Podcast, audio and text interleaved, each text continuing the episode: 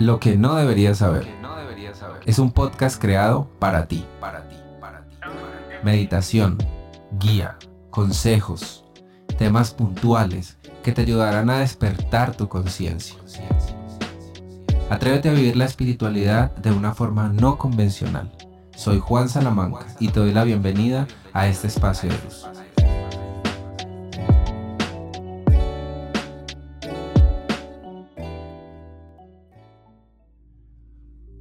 Hola, hola, guardianes de la luz. Bienvenidos a nuestro segundo episodio del podcast Lo que no deberías saber. Estoy muy contento por los comentarios recibidos por nuestras primeras entregas y bueno, aquí estamos firmes en este camino del amor y de la entrega del servicio. El día de hoy vamos a hablar de un tema muy importante en nuestros tiempos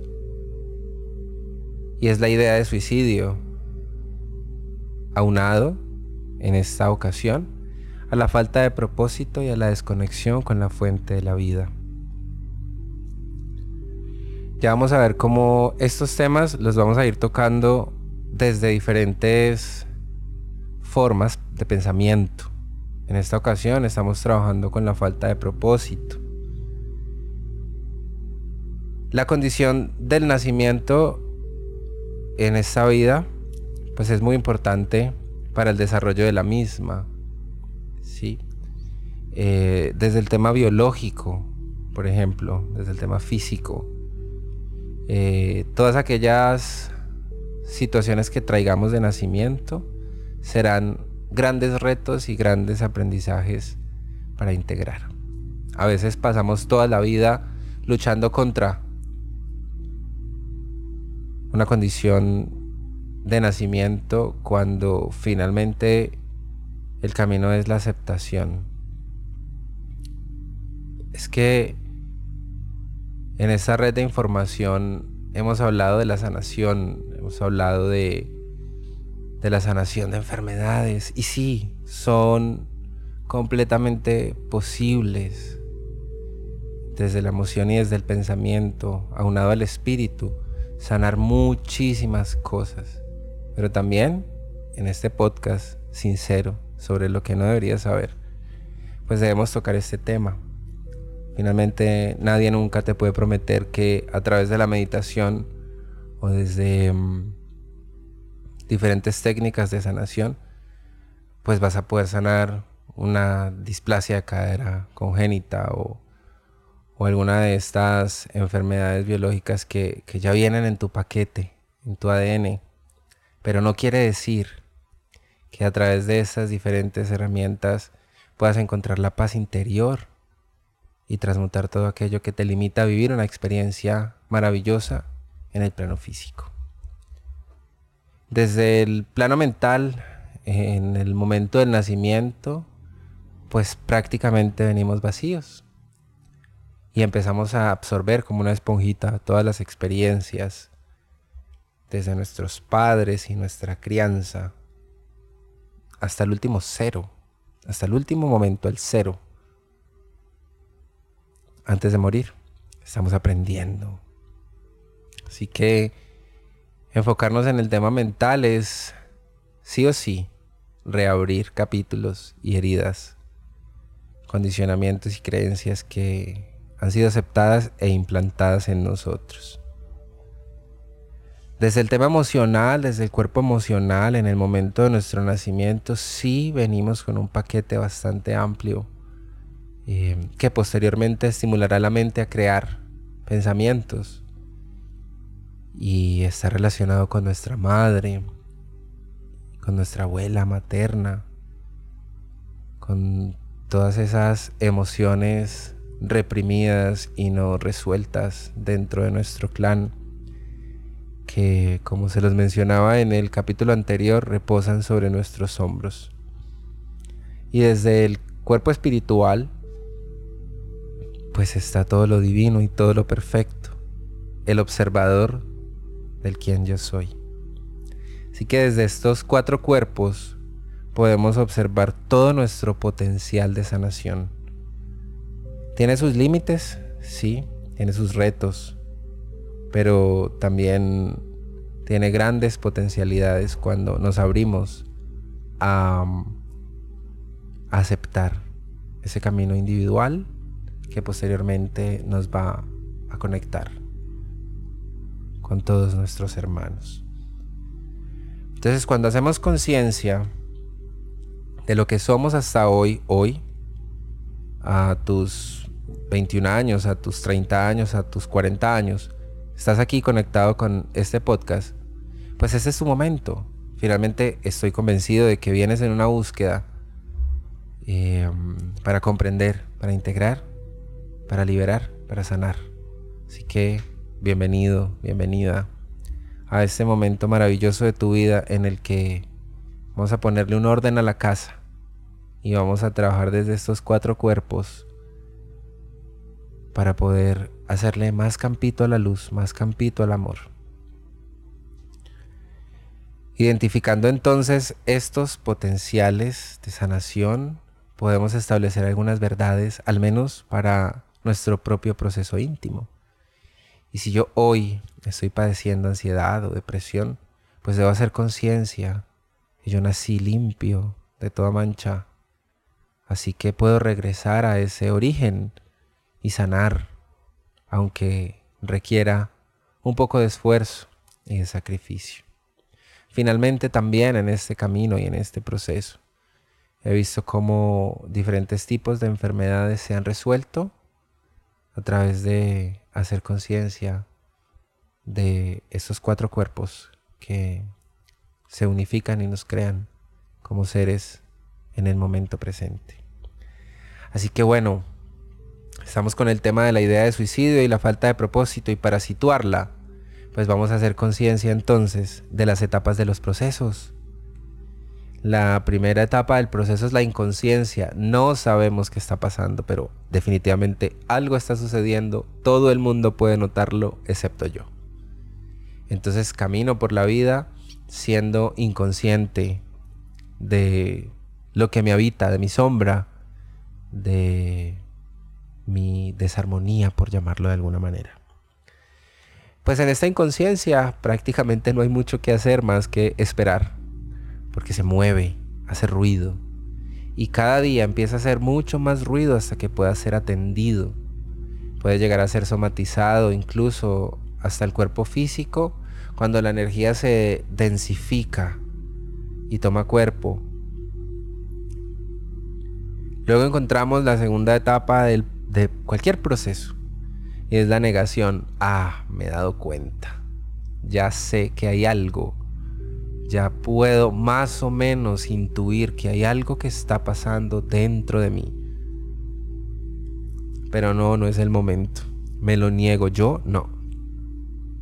Y ahí encontramos a muchos amigos, familiares, personas cercanas que dicen, la terapia es para locos. Yo por allá no voy. El psicólogo está más loco que yo. Ese terapeuta, no, yo por allá no voy esa negación es una etapa un poco triste porque nos aleja de um, cualquier posibilidad de resolución de lo que sea que nos está sucediendo y sin embargo todos hemos transitado por ahí, por ese, por ese callejón oscuro donde fingimos y pretendemos que todo está bien. Luego viene la resistencia y es que ese ruido se hace cada vez más fuerte en la resistencia encontramos que alguna parte de nosotros se ha movilizado, ha pedido y empezamos a recibir mensajes, señales. De pronto veo X película y lloro. De pronto en alguna conversación me conmuevo, alguna canción me toca las fibras. Em, pero me resisto, aún me resisto a ver. Aún me resisto a, mirar hacia adentro porque obviamente hay temor. Luego empieza a reverdecer ese camino, a florecer. Y encontramos el siguiente paso en el proceso que es la aceptación.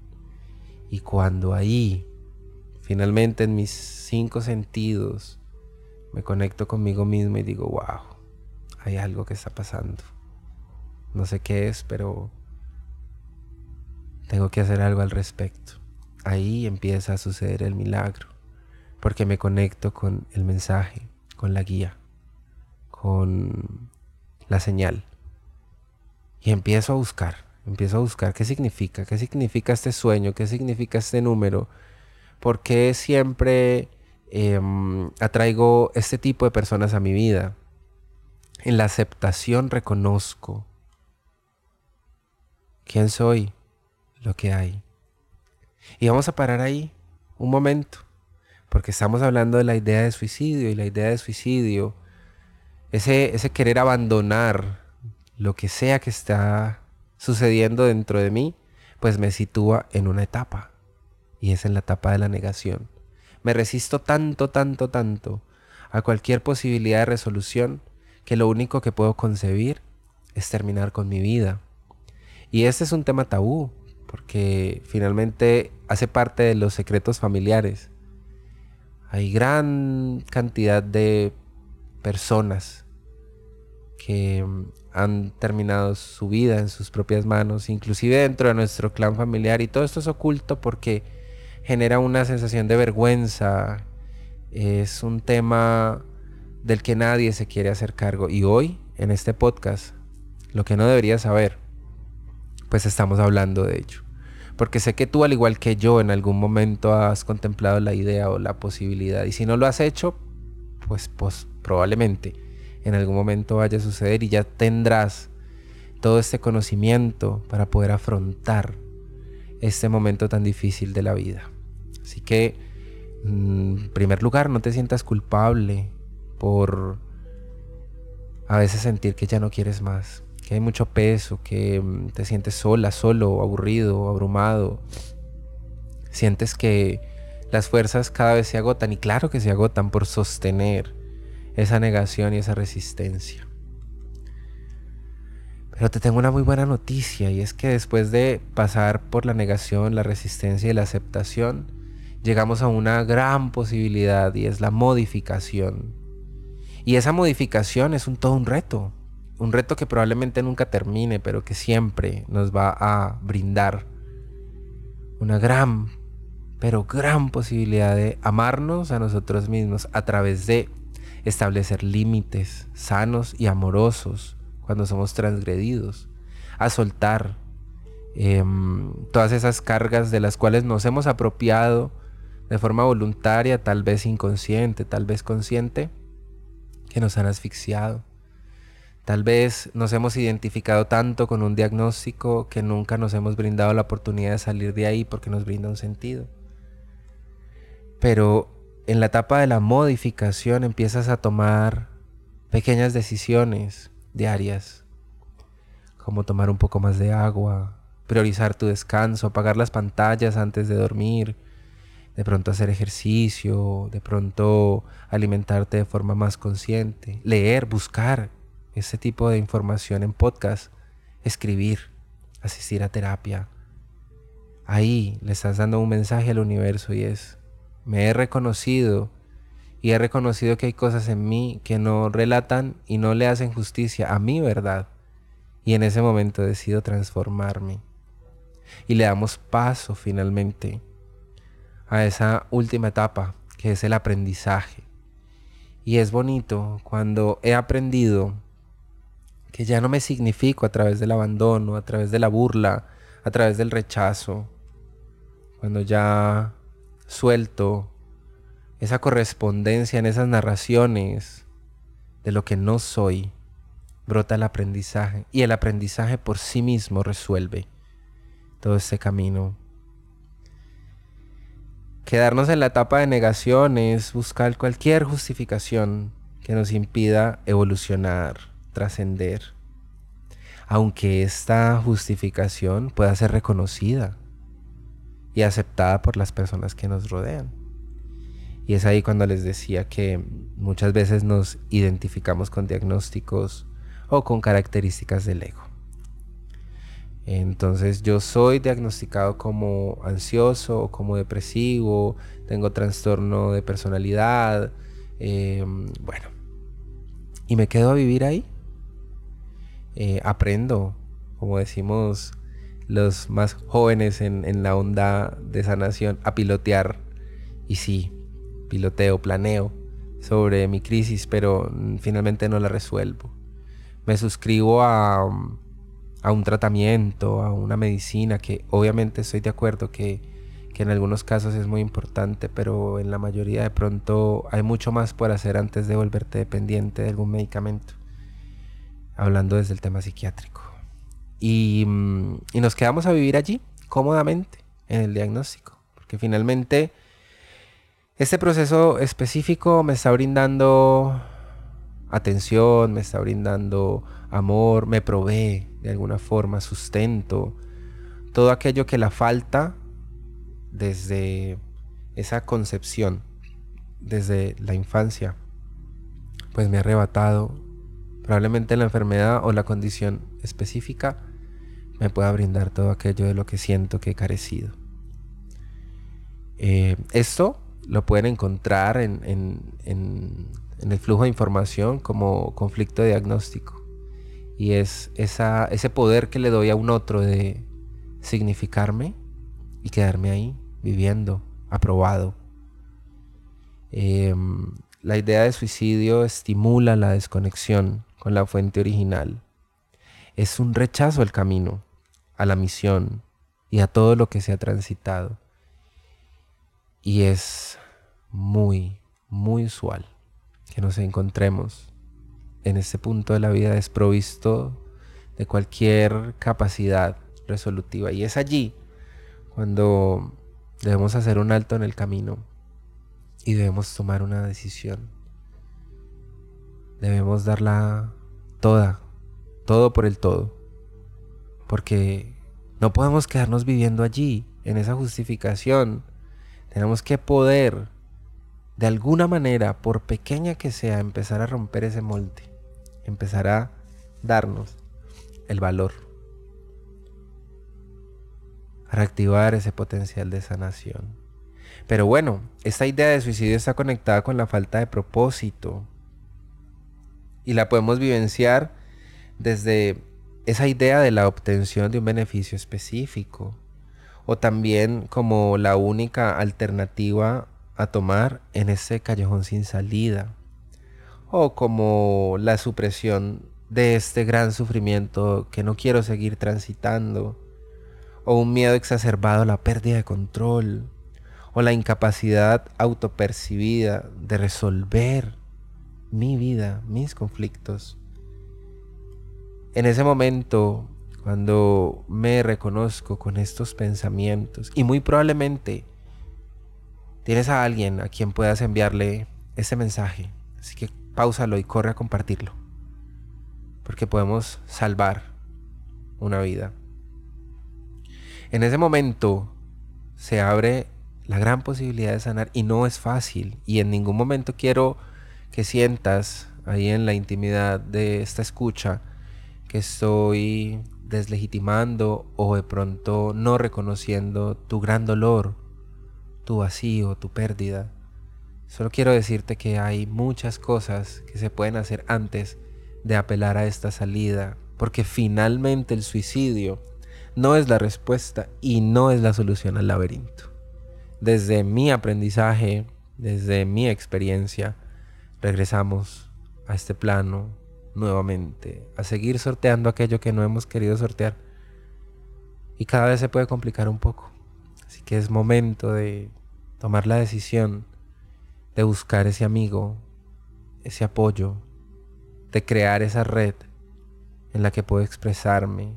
No importa que tenga que ser reiterativo, que tenga que hablar una y cientos de veces de lo que me aqueja, de lo que me duele, de lo que me molesta, de lo que no me han dado, porque justo en la movilización empiezo a desenmarañar todos los pensamientos que me llevan a contemplar esta idea como una posible solución.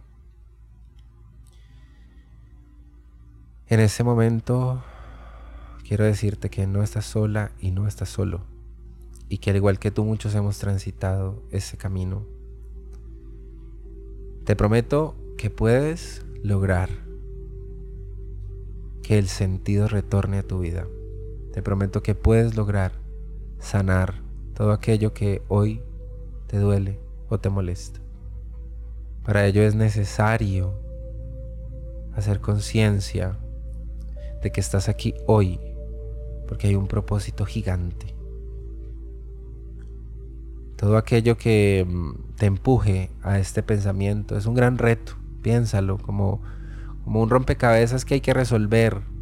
Porque finalmente después van a llegar muchas personas a ti a recibir toda esa información que tú transitas, esas formas, esa palabra de aliento que le da un sentido a tu propósito.